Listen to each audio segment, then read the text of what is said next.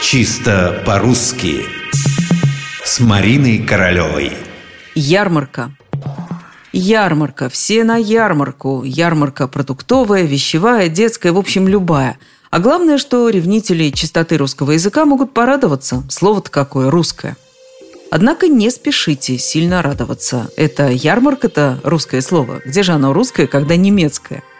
Временный широко открытый торг. Большой торговый съезд, который устраивается регулярно в определенное время года, в определенном месте. На нее съезжаются из разных уголков страны, а иногда и из разных стран, для продажи и закупки товаров. Что-то подобное есть в украинском, там это называется ярмарок, чешском, словацком языках. А вот в других славянских языках слова «ярмарка» нет.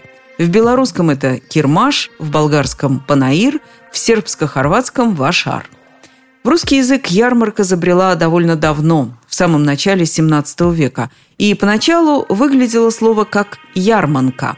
Еще в конце XVIII века словари рекомендовали нашим предкам говорить «ярманка», «ярманочный». Вспомните, Пушкин тоже писал про ярманку. Толковый словарь Даля указывал две формы – ярмарка и ярманка, но и у него ярманка была на первом месте – при этом, какой бы длинной ни была история, слово все равно немецкое. Оно существовало еще в древневерхненемецком.